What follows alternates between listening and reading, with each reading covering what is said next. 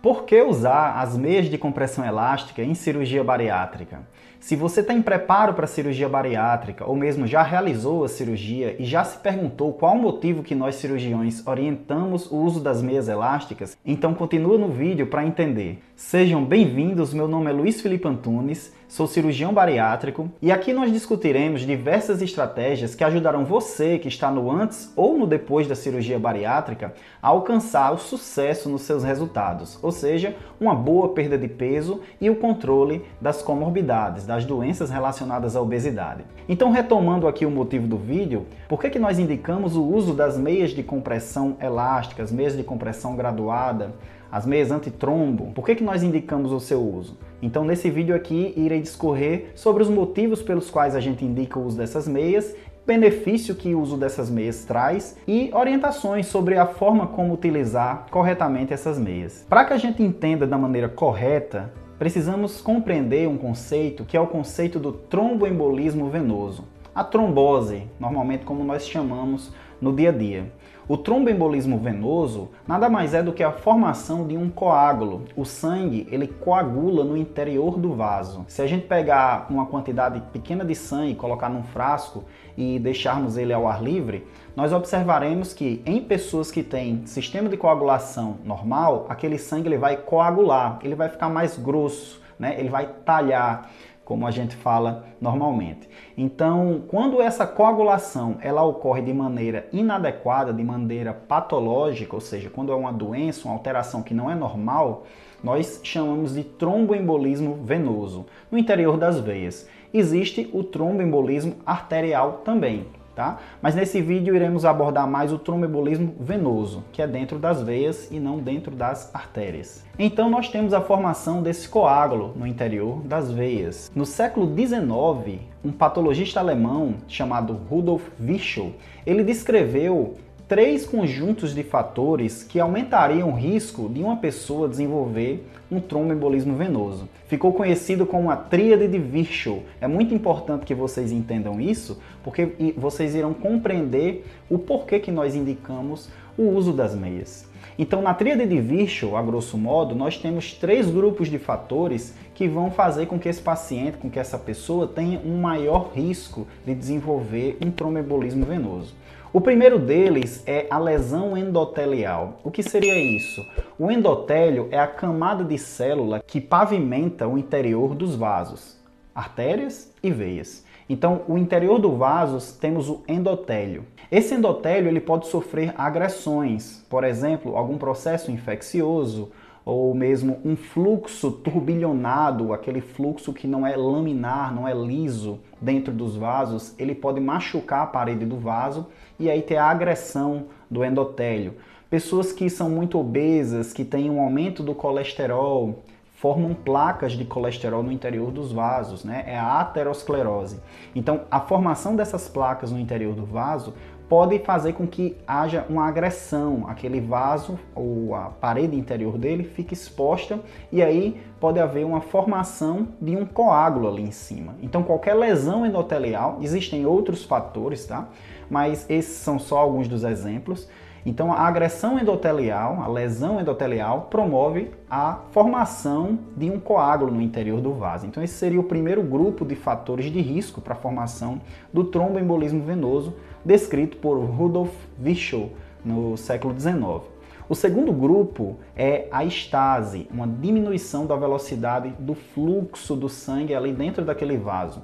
Então, qualquer situação que lentifique, que deixe mais lento o fluxo do sangue dentro das veias, vai fazer com que aqueles fatores que promovem a coagulação, eles se acumulem de uma maneira mais intensa e isso aí gere a formação de um coágulo onde não deveria haver. Então, indivíduos acamados, indivíduos que estão com certa imobilidade, que não, que não caminham, que não praticam uma atividade física, indivíduos em pós-operatório, indivíduos muito obesos, eles têm um fluxo mais lentificado do sangue ali dentro das veias, principalmente das veias das pernas. Então, isso aí seria um risco para a formação de um coágulo no interior desses vasos.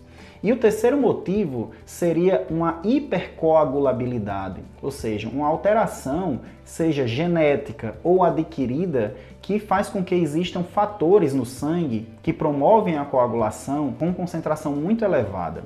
Então, algumas situações que isso pode acontecer, por exemplo, são estados inflamatórios, pacientes que têm alguma doença genética que promove uma coagulação maior, por exemplo, as Trombofilias seria uma situação em que o paciente ele vai ter um aumento da coagulação. Câncer pode aumentar, pode liberar fatores inflamatórios no sangue que promovam essa hipercoagulabilidade. E existem outros fatores. Então é importante que vocês entendam que esses três grupos de fatores eles vão promover um aumento do risco de tromboembolismo venoso. E o que é que isso tem a ver com a cirurgia bariátrica? O que é que isso tem a ver com a nossa realidade? Então, o paciente obeso e aquele paciente que vai ser submetido à cirurgia, ele tem alguns desses fatores de risco e pode ter inclusive mais de dois, três, quatro desses fatores de risco.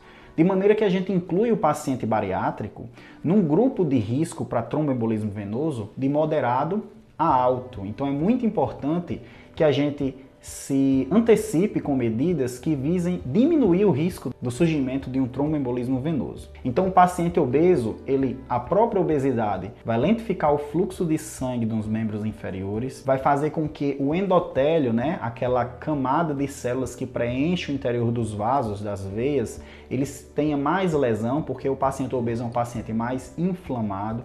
O paciente obeso, os vasos do paciente obeso muitas vezes têm acúmulo de colesterol, de placas de colesterol, que é a aterosclerose. Isso aí seria lesão endotelial. Esse paciente obeso, muitas vezes, ele tem alterações hormonais, aumento de hormônios que promovem uma coagulação, que aumentam o risco de uma coagulação, por exemplo, o estrógeno. O uso de anticoncepcionais, muitas vezes o paciente obeso ele usa anticoncepcional, né, as mulheres obesas, e o aumento da concentração do estrógeno dos anticoncepcionais, eles promovem um aumento do risco de tromboembolismo venoso. Por isso que é contraindicado no paciente, a mulher, usar anticoncepcional se tiver qualquer risco para trombose. A própria cirurgia vai fazer com que esse paciente fique com certa imobilidade, tanto durante o procedimento cirúrgico, que geralmente pode durar uma hora e meia, duas horas ou mais, dependendo da dificuldade da cirurgia, e no pós-operatório, na recuperação anestésica, em que o paciente ele fica ali se recuperando deitado com certa imobilidade além disso nos outros dias. Então, nós temos aí um aumento do risco do tromboembolismo venoso por causa da imobilidade que o paciente vai ter. Além disso, o paciente pode ter síndrome da apneia e hiperpneia do sono, o paciente obeso, ele pode ter certa insuficiência cardíaca, alterações pulmonares, tudo isso influencia principalmente na estase sanguínea, aquele sangue ele não vai ter um fluxo tão rápido, principalmente nos membros inferiores, e isso aí aumenta o risco de tromboembolismo venoso. Como eu falei, no paciente obeso, esse risco é moderado a alto. No início da cirurgia bariátrica, o risco variava em torno de 2 a 5% dos pacientes. 2 a 5% dos pacientes que faziam cirurgia bariátrica, no início da cirurgia, 20 e 30 anos atrás, eles tinham esse risco para desenvolvimento de um tromboembolismo venoso. Seja um trombo que está nos membros inferiores ou em outras regiões do organismo. Atualmente, com a modernização da cirurgia bariátrica, houve uma redução nesse risco, no risco de tromboembolismo venoso. Então, nós temos que atualmente esse risco está em torno de 0,5%, porém ainda é um risco que consideramos moderado a alto, a depender do perfil do paciente e de características individuais que esse paciente tem certo? Então, quanto maior o número de fatores de risco que esse paciente tem, ele vai ter um risco maior para o desenvolvimento de tromboembolismo venoso. E o que é que nós fazemos para evitar isso? Existem algumas medidas que nós realizamos para diminuir esse risco. Não é à toa que houve essa redução desse risco ao longo dos últimos anos. E o que é que nós fazemos? São medidas mecânicas e medidas medicamentosas para evitar o desenvolvimento de um tromboembolismo venoso. A cirurgia hoje é muito segura por conta desses fatores. Das medidas mecânicas para evitar, nós temos o uso das meias, vocês vão entender já já por que é tão importante. Nós temos também deambulação precoce, então nós orientamos o paciente a caminhar assim que ele acordar da cirurgia e se sentir bem, seguro para isso, que é basicamente após quatro horas, poucas horas depois da cirurgia, o paciente ele deve se levantar, deve caminhar, com a ajuda ali do acompanhante, no próprio hospital, no leito, ao redor do leito, no corredor do hospital, ele deve se mobilizar. Quando a gente se mobiliza, nós fazemos com que a musculatura dos membros inferiores comprima as veias dos membros inferiores, das pernas. Então, essa, esse trabalho muscular das pernas faz com que o sangue seja bombeado de volta para o coração de uma maneira mais fácil, mais rápida. Evita com que aquele sangue fique ali paradão, tem estase, é o que a gente chama de estase sanguínea, ele fica parado, ele fica mais lento. Então, ao se mobilizar, nós temos que há um aumento dessa velocidade do retorno do sangue para o coração. E observem, o sangue está subindo a gravidade, né? ele está vindo das pernas para o coração. Então tem que haver uma ajuda, um bombeamento da própria musculatura dos membros inferiores para que esse sangue retorne para o coração, ele não fique paradão nos membros inferiores e não coagulem dentro das pernas, dentro dos vasos, das veias da perna do paciente. Então isso aí diminui o risco de trombose. As meias elásticas, elas vão comprimir também a musculatura das pernas, desde o pé até o joelho. Nós costumamos utilizar as meias 3 quartos, do tamanho 3 quartos, que vai até o joelho. Daqui a pouquinho eu vou falar sobre o tamanho da meia especificamente, mas a meia ao comprimir o membro inferior, as pernas do paciente, vai fazer com que esse sangue também rapidamente seja bombeado de volta para o coração, aumentando seu, a velocidade do fluxo, diminuindo a estase desse sangue nas veias das pernas e fazendo com que se diminua também o risco de uma trombose. Durante a cirurgia e durante o internamento após a cirurgia, é muito comum utilizarmos também as botas de compressão pneumática intermitente. É uma espécie de bota em que um aparelho, uma bomba, ela, ele bombeia ar dentro dessas botas que ficam infladas, né? Elas ficam infladas e aumenta a compressão nos membros inferiores. E aí, depois de um tempo, alguns segundos, essas botas elas diminuem essa compressão e ficam fazendo esses ciclos de compressão e alívio da compressão, por isso que o nome é bota pneumática de compressão intermitente. Então é muito comum utilizarmos essas botas durante a cirurgia e até após a cirurgia, no quarto, no, na enfermaria em que esse paciente está. Caso esse paciente tenha alguma dificuldade maior para deambular. É muito comum a gente utilizar isso em pacientes que não conseguem caminhar adequadamente, em obesidades mais graves. Então, temos essas medidas mecânicas, ou seja, o uso das meias, a deambulação precoce e o uso das botas pneumáticas. E somado a essas medidas, nós temos também medidas farmacológicas, medicamentosas. Nós aplicamos medicamentos no paciente para diminuir esse risco de trombose.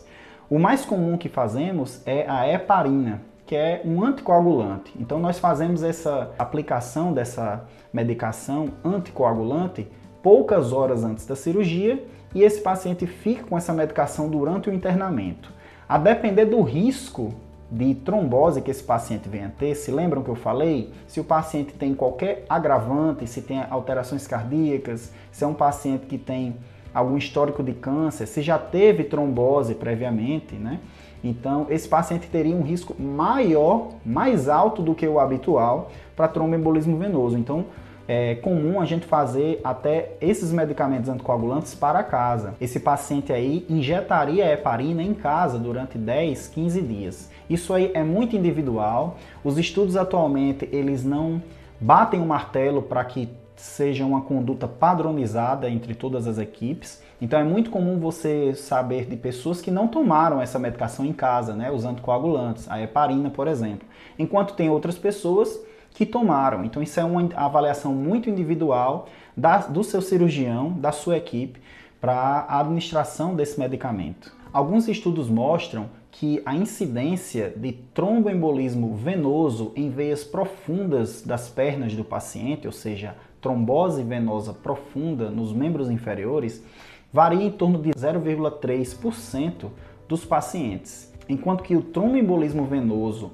pulmonar, ou seja, embolia, tromboembolia pulmonar, que é uma complicação mais grave, mais séria, é mais rara ainda. Acontece em torno de 0,2% dos pacientes. Então nós temos aí uma incidência realmente bastante baixa, mas que precisa das medidas de prevenção para que ela não venha acontecer. Então vocês conheceram as principais medidas que utilizamos para proteger, para prevenir, são medidas profiláticas, o tromboembolismo venoso no paciente que vai ser submetido à cirurgia bariátrica. Então, recapitulando, seriam as meias de compressão elástica, as meias antitrombo, deambulação precoce, o paciente caminhar, se mobilizar precocemente após a cirurgia, o uso das botas de compressão pneumática intermitente, que ajudam a diminuir o risco do tromboembolismo venoso.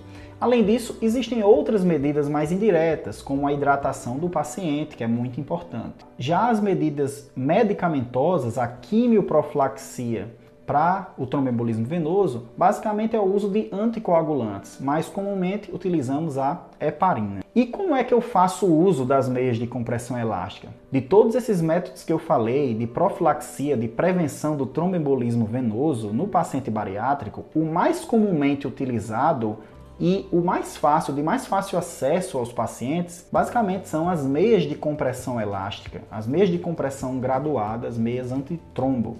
Então, o uso das meias é um método eficaz e relativamente simples de ser realizado. É importante a gente lembrar que o uso dos medicamentos anticoagulantes, eles possuem riscos. Então, se o paciente tem uma dose muito elevada desse medicamento e muitas vezes essa dose é difícil de controlar, esse paciente pode vir apresentar sangramentos. É um anticoagulante. Então, ele vai evitar a formação de coágulos, porém pode promover sangramentos. Então a gente não utiliza essas medicações em todos os pacientes por tempo muito prolongado. Por isso que cada cirurgião, cada equipe utiliza, tem um, um, uma rotina, um protocolo da utilização desses anticoagulantes.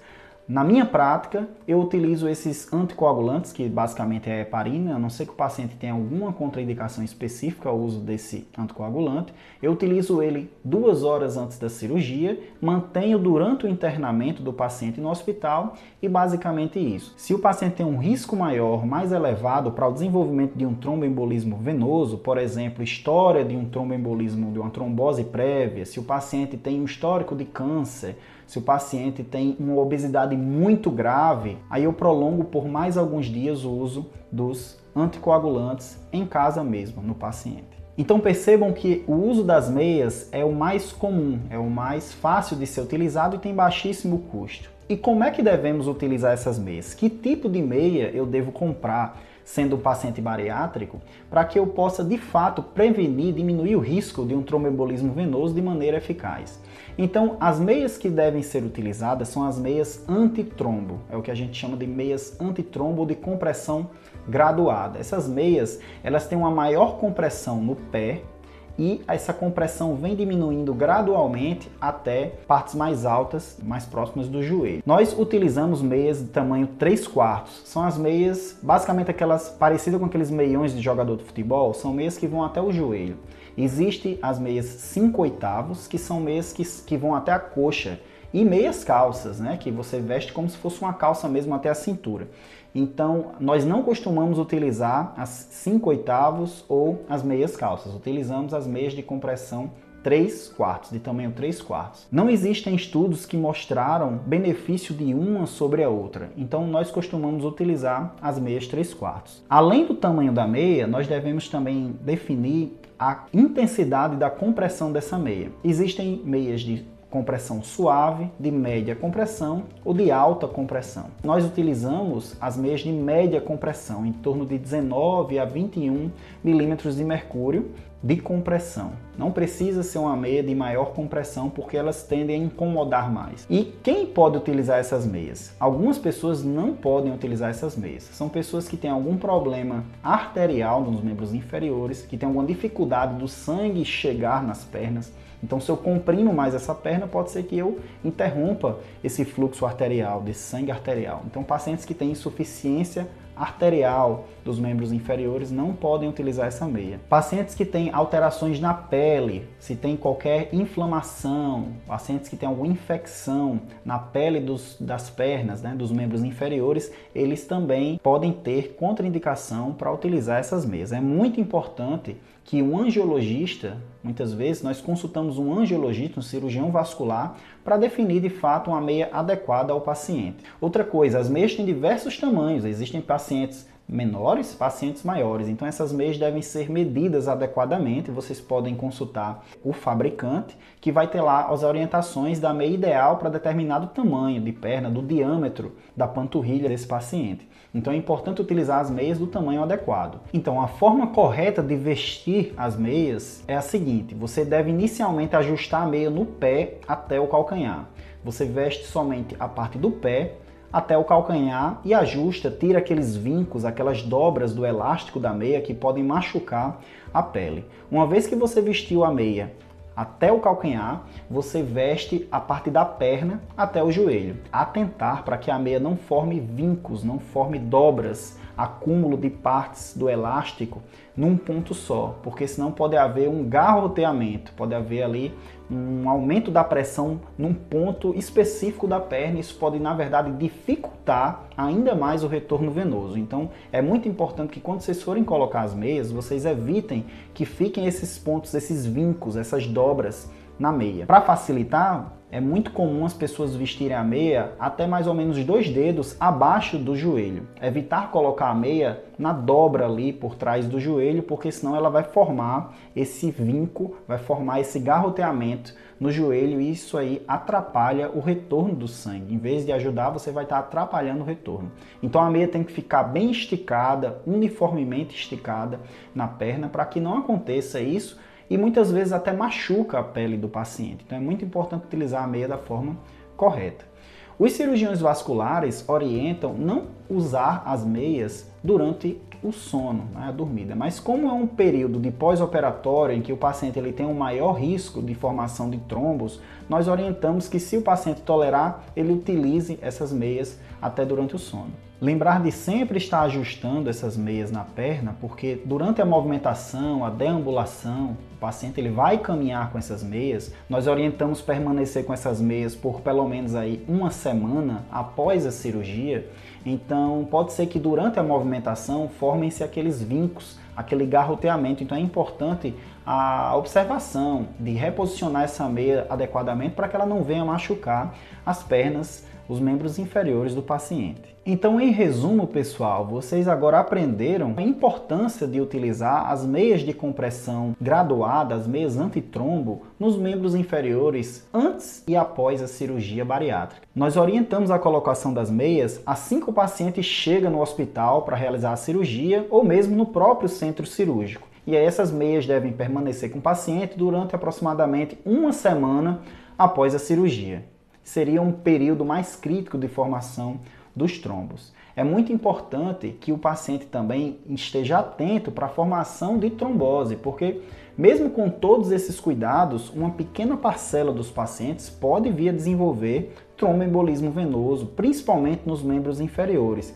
Então, como é que você identificaria isso? Se o membro está muito inchado, né, muito é demasiado, ele aumenta de volume, ele vai ter dor, você vai ter dor, principalmente ao palpar a panturrilha. É, esse membro ele pode ficar mais doloroso a movimentação, certo? Se você flete o pé para frente, né, a flexão dorsal ou plantar do pé, você pode ter aí o movimento de acelerar o carro, né, acelerador do carro. Você pode ter dor. Então, se você vier a sentir qualquer uma dessas alterações, mesmo com todas essas medidas que eu falei aqui, comunique ao seu cirurgião, não perca tempo, porque pode ser que esteja se formando um trombo ali nos seus membros inferiores. Como eu falei, essas medidas elas diminuem, diminuem muito o risco do paciente vir a ter um tromboembolismo venoso. Porém, uma pequena parcela desses pacientes podem mesmo assim desenvolver os trombos. Porém é muito seguro é, a parcela dos pacientes que desenvolvem essa complicação é muito pequena quando comparado às complicações de se permanecer obeso, de não realizar a cirurgia bariátrica, quando bem indicada, quando o paciente tem indicação dessa cirurgia. Então, pessoal, esse é o recado do vídeo de hoje. Espero que vocês tenham entendido a importância do uso das meias de compressão antitrombo.